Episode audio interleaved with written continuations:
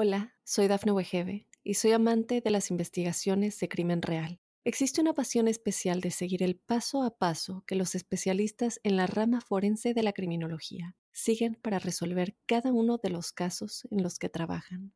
Si tú, como yo, eres una de las personas que encuentran fascinante escuchar este tipo de investigaciones, te invito a escuchar el podcast Trazos Criminales con la experta en perfilación criminal, Laura Quiñones Orquiza, en tu plataforma de audio favorita.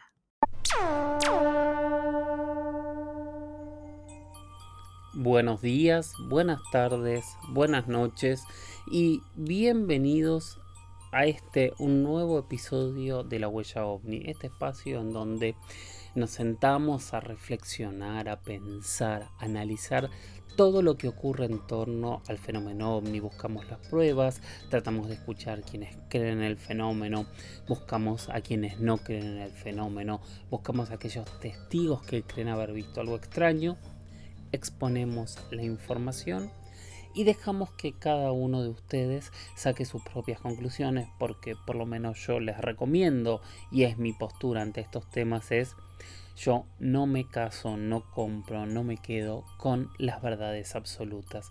Me quedo con las preguntas, que es lo que nos moviliza a pensar, nos moviliza a analizar y seguramente es lo que nos va a acercar mucho más a la verdad que una propuesta de verdad absoluta explicando qué son o qué no son, explicando que existen o que no existen, explicando que están o que no están. Mi nombre es Jorge Luis Zuckdorf, como siempre les digo, a mí me encuentran en redes, en Instagram soy arroba Jorge Luis S oficial, en Twitter arroba Jorge Luis S 77. Tengo un mail que es las historias de George, las historias de George arroba gmail.com y como siempre les digo, ahí espero de su buena voluntad para seguir adelante con este espacio.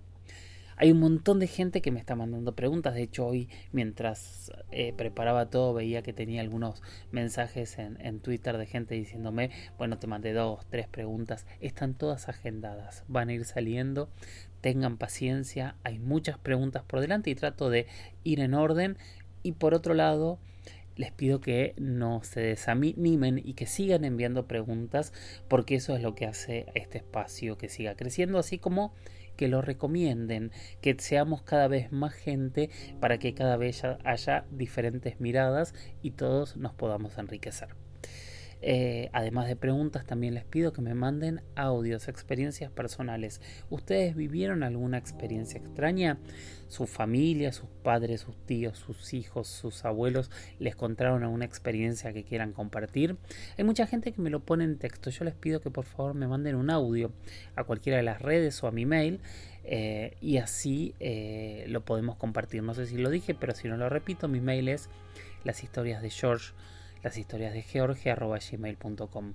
En Instagram, en Twitter, en mi mail, por donde quieran, envíenme la información y ahí vamos a estar para, para responderlo y para escucharlos. Gracias también a todos los que ponen sus comentarios en Spotify y en diferentes redes, a los que escriben en YouTube también, gracias. Trato de responder, en, Spotify no me da la posibilidad de responder, sí publico las respuestas y en el resto siempre trato de responder, a veces con dos o tres semanas de retraso, pero bueno, hago lo que puedo.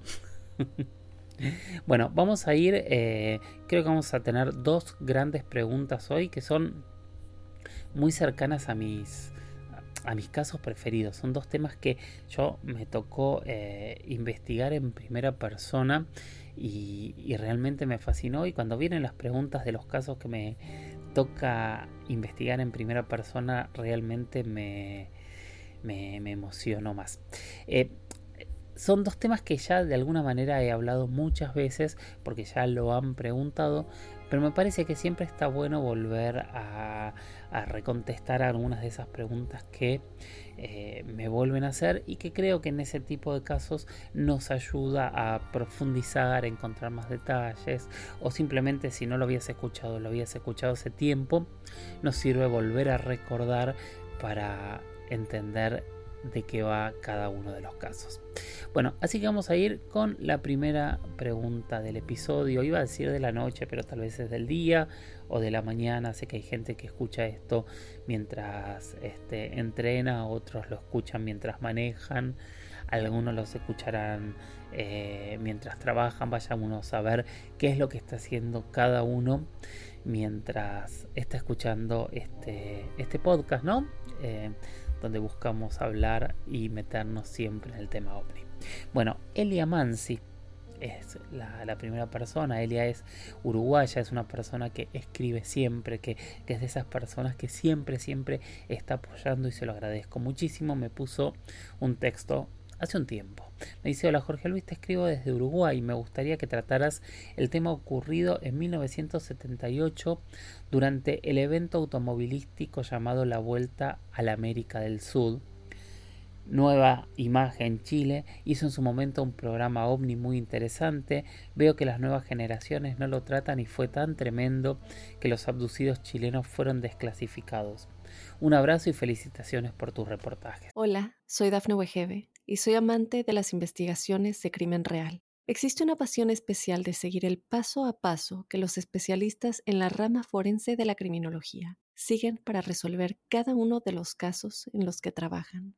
Si tú, como yo, eres una de las personas que encuentran fascinante escuchar este tipo de investigaciones, te invito a escuchar el podcast Trazos Criminales con la experta en perfilación criminal, Laura Quiñones Orquiza, en tu plataforma de audio favorita eBay Motors es tu socio seguro. Con trabajo, piezas nuevas y mucha pasión, transformaste una carrocería oxidada con 100.000 millas en un vehículo totalmente único. Juegos de frenos, faros, lo que necesites, eBay Motors lo tiene. Con Guaranteed Fee de eBay, te aseguras que la pieza le quede a tu carro a la primera o se te devuelve tu dinero. Y a estos precios, quemas llantas y no dinero. Mantén vivo ese espíritu de Ride or Die, baby, en eBay Motors. ebaymotors.com. Solo para artículos elegibles se aplican restricciones.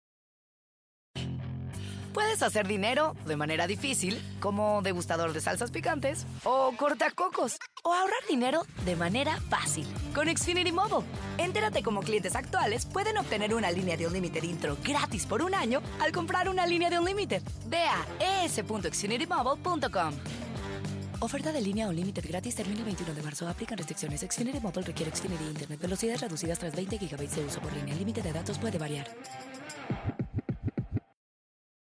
Bueno, gracias Celia. Yo te cuento que es un caso que a mí me, me fascina y me gusta mucho. Y de hecho es un caso que hicimos en uno de los capítulos que hicimos en Inexplicable Latinoamérica en la primera temporada. Y de hecho eh, no logramos hablar con, con los protagonistas, con con los este, corredores chilenos. Uno en ese momento ya había fallecido y el otro hacía mucho, mucho tiempo que no quería hablar del tema y se negó a hablar del tema. En su momento habíamos hablado con eh, las hijas de ellos, pero después terminamos encontrando un testigo que nos pareció sorprendente porque básicamente él... Eh, era piloto en esa misma carrera y venía detrás del auto de los chilenos. Él era Edmundo Carabajal. Bueno, bien, vamos a ir por partes como para poder entender. Primero que nada, el rally de la Vuelta de América del Sur fue eh, en, esa, desde 1948-47 se empezaron a generar unos rallies eh, muy muy largos en Sudamérica de miles y miles de kilómetros eh, que iban desde Buenos Aires hasta Caracas, que eh, recorrían todo, todo Brasil. Hubo muchos, muchos rallies que fueron muy importantes en donde se anotaban muchos eh, pilotos y este fue como uno de los más ambiciosos. Fueron casi 30.000 kilómetros, salió desde Buenos Aires, llegaba hasta Caracas, regresaba por, por, el este del continente, entraba por Chile, volvía a ingresar por la Patagonia Argentina y terminaba otra vez en Buenos Aires. Imagínense una vuelta gigante, muchísimos autos. Eh, no demasiado preparados, quiero decir autos preparados, pero no autos de carrera o rallies como se imaginan ahora que son los autos que por ejemplo corren el Dakar, eran Renault 12, Citroën, eran autos de calle preparados para estas carreras, iban un piloto y copiloto, por lo general algunos tenían equipos, otros no, y entre ellos iban preparando y arreglando los autos y obviamente con toda la gente que ayudaba en cada una de las paradas. Había una parada diaria, esa parada a veces tenía 600, 700 kilómetros, a veces llegaba hasta 1000, a veces eran hasta 17 horas, o sea, fue una carrera terrible, imagínense. Bueno, y esto que les vamos a contar sucedió al final, casi casi al final de la carrera. Como les decía, les contaba esta carrera de 1978, empezó en agosto.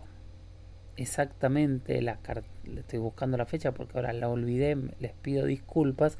La carrera empezó el 17 de agosto de 1978 a las 12 de la noche, a las 0 horas. El rally empezó desde un lugar donde, que en Buenos Aires es un edificio muy importante, que es el edificio del Automóvil Club Argentino, que es donde han partido muchas carreras, es un edificio eh, que está muy identificado con el inicio de Fangio y otros grandes corredores argentinos. De ahí partió la carrera, como habían partido cientos de rallies antes, hacia el norte. Transcurrió más de un mes, o sea, nosotros vamos a hablar de el anteúltimo día, del sábado 23 de septiembre de ese año de 1978. Los autos habían salido en la última etapa que empezaba en Comodoro Rivadavia y terminaba en Bahía Blanca, al sur de la provincia de Buenos Aires. Y después de pasar un control en Viedma, alrededor de 30 kilómetros eh, después de ese control, venían algunos de los autos rezagados, que es importante decir, eran los autos que estaban completando la carrera por una cuestión deportiva, pero que ya no tenían posibilidades de llegar a los primeros lugares. Entre ellos había un auto de, eh, un equipo chileno que estaba conducido por Moya, eh, perdón, por, por Acevedo y el copiloto era Moya y después había un auto ecuatoriano y había varios autos más alrededor. En la madrugada, les decía, a unos 30 kilómetros de Viedma, el próximo punto era Pedro Luro, que estaba a unos 70 kilómetros después. Venían todos los autos y en una curva el auto de los chilenos iba adelante y lo que cuenta eh, Edmundo, que es la persona que entrevistamos que venía detrás, de golpe ellos ven una curva, ven como una luz y cuando vuelven a doblar en la curva no los ven más.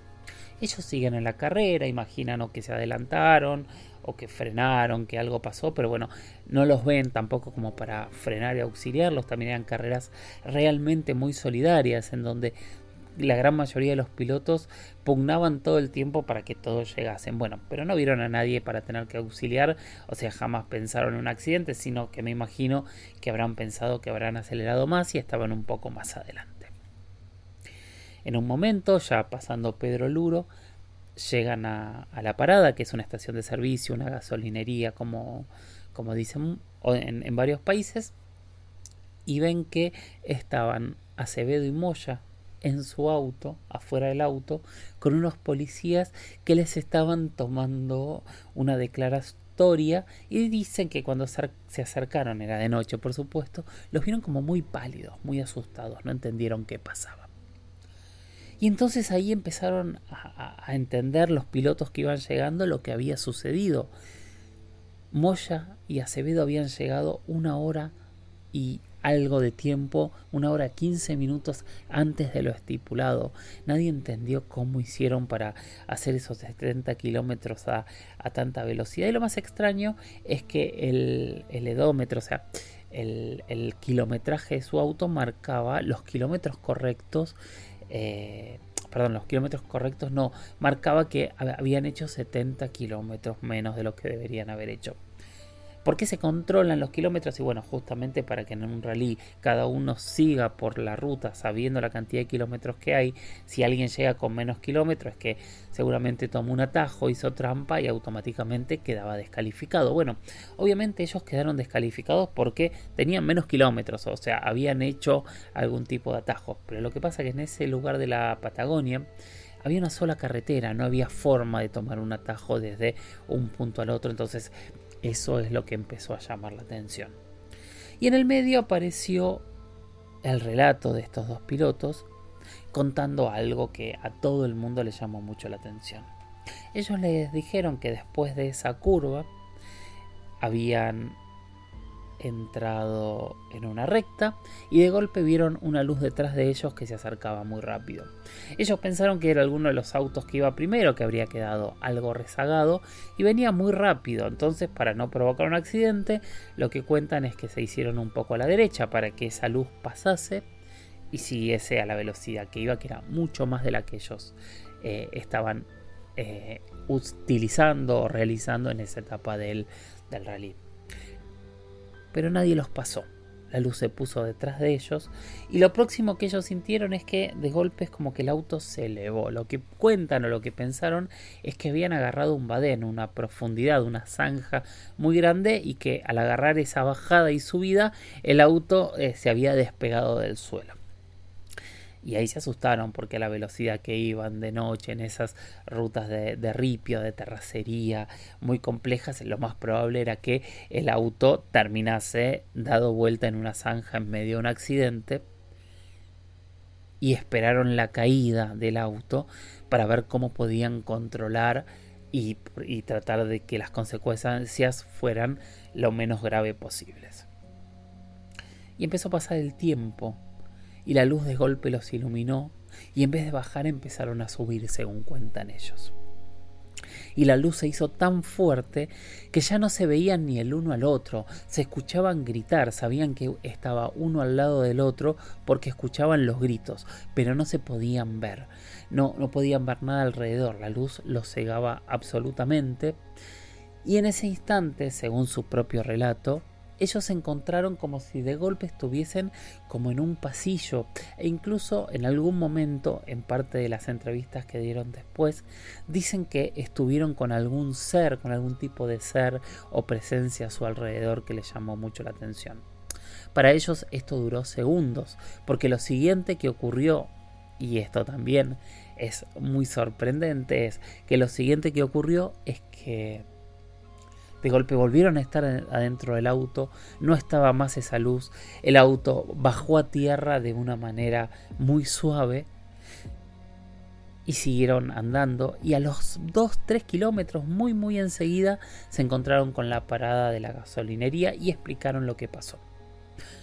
El cálculo es que para hacer eh, esos 70 kilómetros en el tiempo que, que, tardó toda esta situación, obviamente contemplando después esos 3-4 kilómetros que hicieron para llegar a la gasolinería, es que deberían haber eh, corrido esos 70 kilómetros a más de 4.000 kilómetros por hora, cosa que claramente es imposible. No había atajo, no había forma de frenar ese, ese, ese tramo y por otro lado, algo que nos decía Edmundo en su entrevista es, no tenía sentido que hagan trampa. Ellos y nosotros ya habíamos perdido. Queríamos terminar la carrera por, por, por nuestro honor. Entonces, pensar en que iban a hacer trampa para no ganar y para quedar descalificado era algo totalmente ridículo, impensado desde todo punto de vista. Bien, ¿terminó acá todo? No, había periodistas, había investigadores, que, que, estaban en, esos lugares y en ese momento, sobre todo periodistas que estaban cubriendo la carrera, empezaron a levantar esta noticia, la contaron, en Buenos Aires se generó un interés muy grande, dicen que directamente ya descalificados, eh, estos dos pilotos siguieron a Buenos Aires. Y la Fuerza Aérea Argentina, dicen que fue la Fuerza Aérea Argentina, yo honestamente no tengo los datos para decir realmente eh, la Fuerza Aérea Argentina, pero sí, por ejemplo, unas personas que lo entrevistó fue Antonio Laceras, que los entrevistó en ese momento y él cuenta que de hecho fue a verlos a una casa que les había dado la Fuerza Aérea Argentina les quitó el auto, les quitó la ropa, les dijeron que lo iban a, investigar y analizar. Cuentan que fue mucha otra gente a, hablar con ellos y después ellos no volvieron a tener ningún tipo de respuesta de qué es lo que había sucedido. El caso se hizo muy reconocido en ese momento y después quedó un poco olvidado hasta que hace algunos años pasó algo muy extraño y es que eh, Sephora, que es este, un grupo de investigación del fenómeno omni argentino, eh, en donde este, su directora es Andrea Pérez Simondini, una gran, gran amiga de esta casa y una persona a la que consultamos constantemente, de hecho hablamos muy, muy seguido, eh, pudo obtener la denuncia policial original que los pilotos habían hecho. ¿Por qué era importante esto? Por dos cosas. Comprobaba que de verdad el caso ocurrió, que está en muchísimas páginas, si ustedes lo googlean lo van a encontrar, pero también van a encontrar un montón de notas de la carrera en donde esto se omite, pero esa, esa denuncia policial le da validez. Y por otro lado, ahí está la primera declaración de los pilotos que le hicieron a la policía pocos minutos, pocas horas después de que ocurrió todo el incidente. Hola, soy Dafne Wegebe y soy amante de las investigaciones de crimen real. Existe una pasión especial de seguir el paso a paso que los especialistas en la rama forense de la criminología siguen para resolver cada uno de los casos en los que trabajan. Si tú, como yo, eres una de las personas que encuentran fascinante escuchar este tipo de investigaciones, te invito a escuchar el podcast Trazos Criminales con la experta en perfilación criminal, Laura Quiñones Orquiza en tu plataforma de audio favorita eBay Motors es tu socio seguro. Con trabajo, piezas nuevas y mucha pasión, transformaste una carrocería oxidada con 100.000 millas en un vehículo totalmente único. Juegos de frenos, faros, lo que necesites, eBay Motors lo tiene. Con Guaranteed Fee de eBay, te aseguras que la pieza le quede a tu carro a la primera o se te devuelve tu dinero. Y a estos precios, quemas llantas y no dinero. Mantén vivo ese espíritu de Ride or Die, baby, en eBay Motors. ebaymotors.com. Solo para artículos elegibles se aplican restricciones. Puedes hacer dinero de manera difícil, como degustador de salsas picantes, o cortacocos, o ahorrar dinero de manera fácil con Xfinity Mobile. Entérate cómo clientes actuales pueden obtener una línea de un límite intro gratis por un año al comprar una línea de un límite. Ve a es.xfinitymobile.com. Oferta de línea o límite gratis termina el 21 de marzo. Aplican restricciones. Xfinity Mobile requiere Xfinity Internet. Velocidades reducidas tras 20 GB de uso por línea. El límite de datos puede variar. Es un caso muy extraño, obviamente hay muchos casos donde se relatan abducciones, donde se relatan eh, pérdidas de tiempo, donde se relatan personas que estaban en un lugar y realmente eh, después este, del evento estaban en otro lugar, pero pocas, pocas veces pienso, creo yo, que eh, hay tantas pruebas para demostrar que realmente un objeto, un auto en este caso, estaba en un lugar y segundos después aparece a 70 kilómetros de ese lugar sin ningún tipo de explicación y con testigos que dicen haber visto una luz, otros testigos que dicen haber volado dentro de esta luz e incluso haber visto objetos extraños, eh, seres extraños dentro de ese pasillo blanco. Este es el caso del rally, creo que es un caso que tiene muchas más aristas para investigar y me parece que es fascinante. Eh, gracias a Elia por, por traerlo, por, por, por, proponernos hablar de él una vez más. Eh, les propongo que si tienen ganas y tiempo vayan al canal de YouTube de History Channel. Ahí van a tener el caso como para ver lo que hicimos nosotros en su momento. Por supuesto hay entrevistas con los testigos que están en internet y las van a poder escuchar. Están todas las declaraciones y los logros de Sephora en este caso. Van a tener la denuncia original. O sea, si quieren ponerse a investigar sobre el caso del rally, van a tener muchos, muchos datos para poder discutir qué es lo que ocurrió. Yo creo que uno de los primeros podcasts que hicimos fue justamente una entrevista a Andrea cuando ah, habían logrado obtener esta información y estos datos y esta denuncia policial original. Bueno, Elia, espero que, haya logrado tu objetivo de poner en, agenda el caso del rally y poder seguir discutiéndolo. Vamos a ir con la siguiente pregunta, que también es otro de mis casos favoritos, sin dudas, que es... Vamos a leerlo. Es Laura Susana Ludueña. También es una de las personas que más está siempre ahí escribiendo, saludando, proponiendo. Gracias, gracias también para, para vos. Y dice, hola Jorge, espero que estés muy bien. Estoy escuchando el último capítulo de La Huella OVNI no sé cuál será en aquel momento, pido disculpas. Y por favor, cuenta qué pasó con el caso Varginia. Seguro que está mal escrito, me pone, sí, sí, es con B corta. Eh, sé que me vas a entender. Como siempre te digo, es muy interesante todos los temas, cariños. El caso Varginia es uno de los casos más alucinantes que me ha tocado estar en el lugar presente eh, y que me ha tocado hablar con los testigos. Pero por sobre todas las cosas es un caso que realmente llama mucho la atención. Lo tocamos muy por arriba hace poquito cuando hablamos de ovnis y ataques y hablamos de cómo Marco Elías Gerace este, murió eh, después supuestamente de haber agarrado a este ser, pero hoy nos vamos a concentrar en hablar de todo, todo el caso Virginia y también voy a contar mi experiencia en este lugar. El caso Virginia empieza ¿cómo decirlo? El 20 de enero de 1996 en esta ciudad que al día de hoy tiene unos 130, 135 mil habitantes. Imagino que en ese momento no llegaría a los 100 mil. Imagino una ciudad em, bastante urbanizada, pero en medio de esas praderas verdes tan típicas de Minas Gerais, un lugar que se hizo famoso y se hizo rico hace ya varios siglos por ser el lugar de donde se extraían una enorme cantidad de minerales de, debajo de la tierra, pero aparte tenía eh, unas praderas verdes y unos campos realmente muy fértiles. Bueno, en esta ciudad, el 20 de enero de 1996, tres jóvenes, tres chicas que, que pasaron a la historia de la ufología como las meninas, que son dos hermanas, que son Lilaine y Valkyria Fátima Silva y Katia Andrade Javier. Estaban caminando, regresando a la casa. Ellas tenían, Katia tenía unos 21 años, eh, Lilaine tenía 16 y Valkyria 14, si no me falla la memoria. Estaban regresando a su casa y decidieron tomar un atajo y cruzar por un terreno baldío.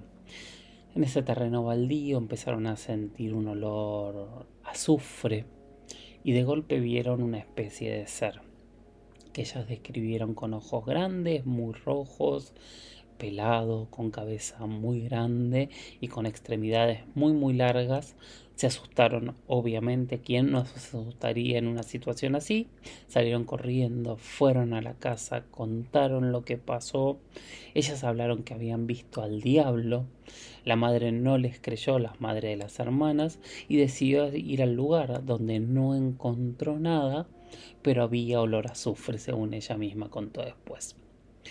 Bueno, a partir de ahí los vecinos se empezaron a enterar, eh, el barrio se empezó a enterar y así todo el municipio y lentamente la gente salió a la calle a ver qué es lo que había.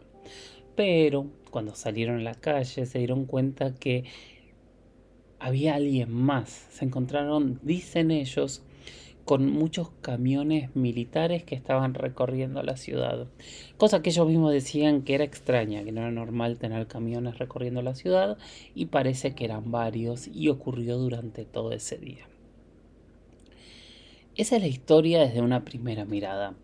Después aparece una segunda mirada en la que cuentan que los camiones del ejército esa misma tarde, es lo de las chicas fue a las 3 de la tarde, alrededor de las 7 de la tarde, habrían logrado para ese momento atrapar a tres seres que los habrían capturado en el camión y los habían llevado primero al hospital de Virginia y después su destino iba a ser la base militar en Tres Corazones, que es la ciudad de al lado de Virginia, que es donde nació Pelé.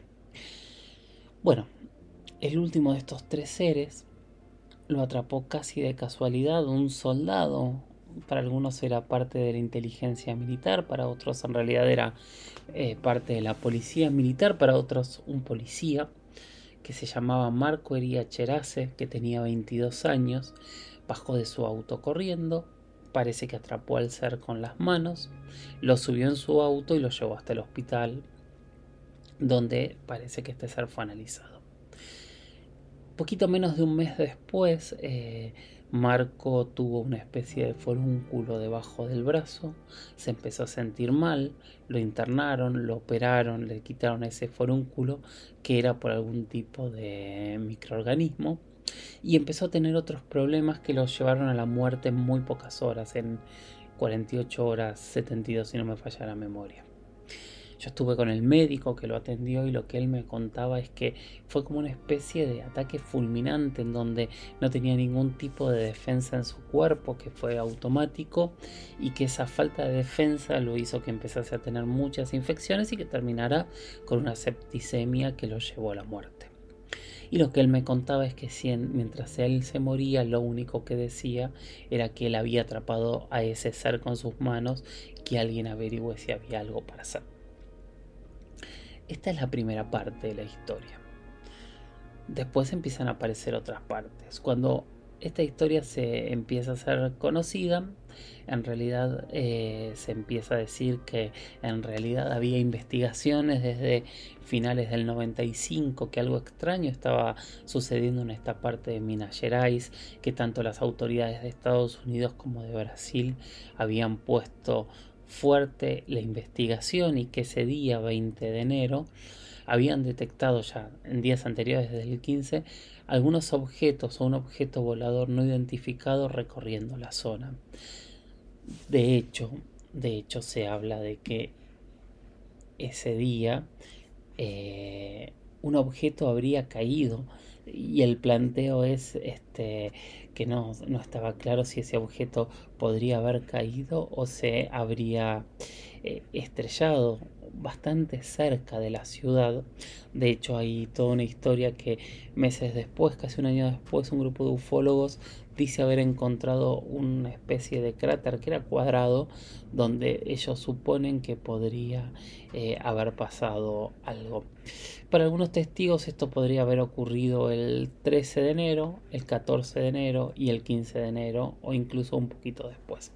La cuestión que a partir del 15 de enero lo que dicen es que empieza toda esta actividad inusual militar en la región buscando algo claramente, que es lo que habrían encontrado finalmente el 20, pero que primero lo vieron estas chicas y que habría habido otros testigos que también se encontraron con los seres.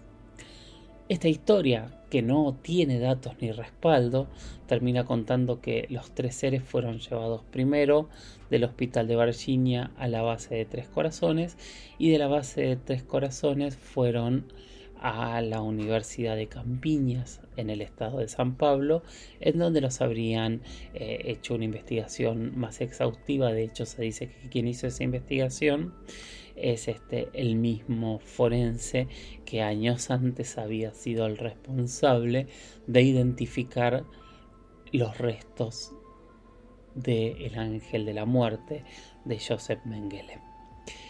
Eh, hay más datos de esta historia, hay contradicciones, hay un grupo fuerte de ufólogos que cree que esta historia existió Ubirayara Rodríguez, que era el ufólogo local, que es el ufólogo local de Varginha, que primero fue un gran defensor de esta historia, después negó todo. Em, hay muchos datos. Cuando yo fui me encontré con Katia, hablé con ella, la entrevisté, me contó su historia. Como les dije, hablé con el médico, hablé con el director del hospital y todos me confirmaron que realmente había ocurrido, que ellos habían sido testigos de lo que había pasado. No, si bien saben ustedes que Brasil logró desclasificar muchos casos ovnis, en el caso de Virginia, la realidad es que las autoridades siempre negaron que este caso hubiese existido y de hecho cuando se planteó que los camiones militares realmente habían estado en la zona, enviaron una nota oficial explicando que la actividad de los camiones era lógica y normal y que todos esos camiones estaban en teoría en la ciudad de Virginia según las notas oficiales comprando o cambiando neumáticos. El tema es que los camiones habían estado cambiando neumáticos un sábado después de las 4 de la tarde. Tal vez un poco sospechoso, tal vez no. Pero esta es la historia. Hoy Virginia tiene paradas de buses, de colectivos con forma de platillos voladores. En su plaza principal tiene una estatua de un extraterrestre que la voy a buscar y la voy a subir a mi Instagram mañana. Eh, una foto que me saqué yo con esa estatua. El Consejo Deliberante tiene forma de platillo volador. Y hay todo un mundo para todos los amantes de este tema que es fascinante, asombroso y realmente muy interesante. Así que como primer punto a quien pueda le recomiendo conocer esta pequeña ciudad, este municipio de Minas Gerais con un paisaje increíble, con un magnetismo alucinante, con muchos secretos, con muchos misterios que aún no se han eh, dado a conocer. Me olvidaba decir, por ejemplo, eh, en el zoológico local también se vio supuestamente uno de estos seres y hubo varios animales que murieron en circunstancias similares a las de Marco Cherace también. Eh, entonces, todo esto está para recordar en Virginia. Todo esto está para conocer este lugar que para muchos es, fue y será seguramente el epicentro de lo que se llamó el Roswell brasileño. Bueno, espero que les haya gustado. Ya hemos pasado la media hora de podcast. Yo sé que algunos me piden una hora, pero la verdad, por ahora eso no va a ocurrir, salvo en casos eh, muy, muy específicos. Les pido disculpas. Les pido que me sigan enviando preguntas, que me sigan enviando reflexiones, que me digan qué les parece, qué opinan de todo lo que sucede y también, por supuesto, los invito a enviarme audios para contar sus experiencias en primera persona. Gracias, gracias por haber llegado hasta acá. Síganme en redes, pongan seguir para enterarse cada vez que se estrena un episodio de La Huella OVNI. Y como siempre les digo, miren al cielo, capacítense, no compren verdades absolutas y sigan trabajando para que cada uno pueda tener sus propias conclusiones. Gracias por estar ahí y nos escuchamos en el próximo. Chau, chau.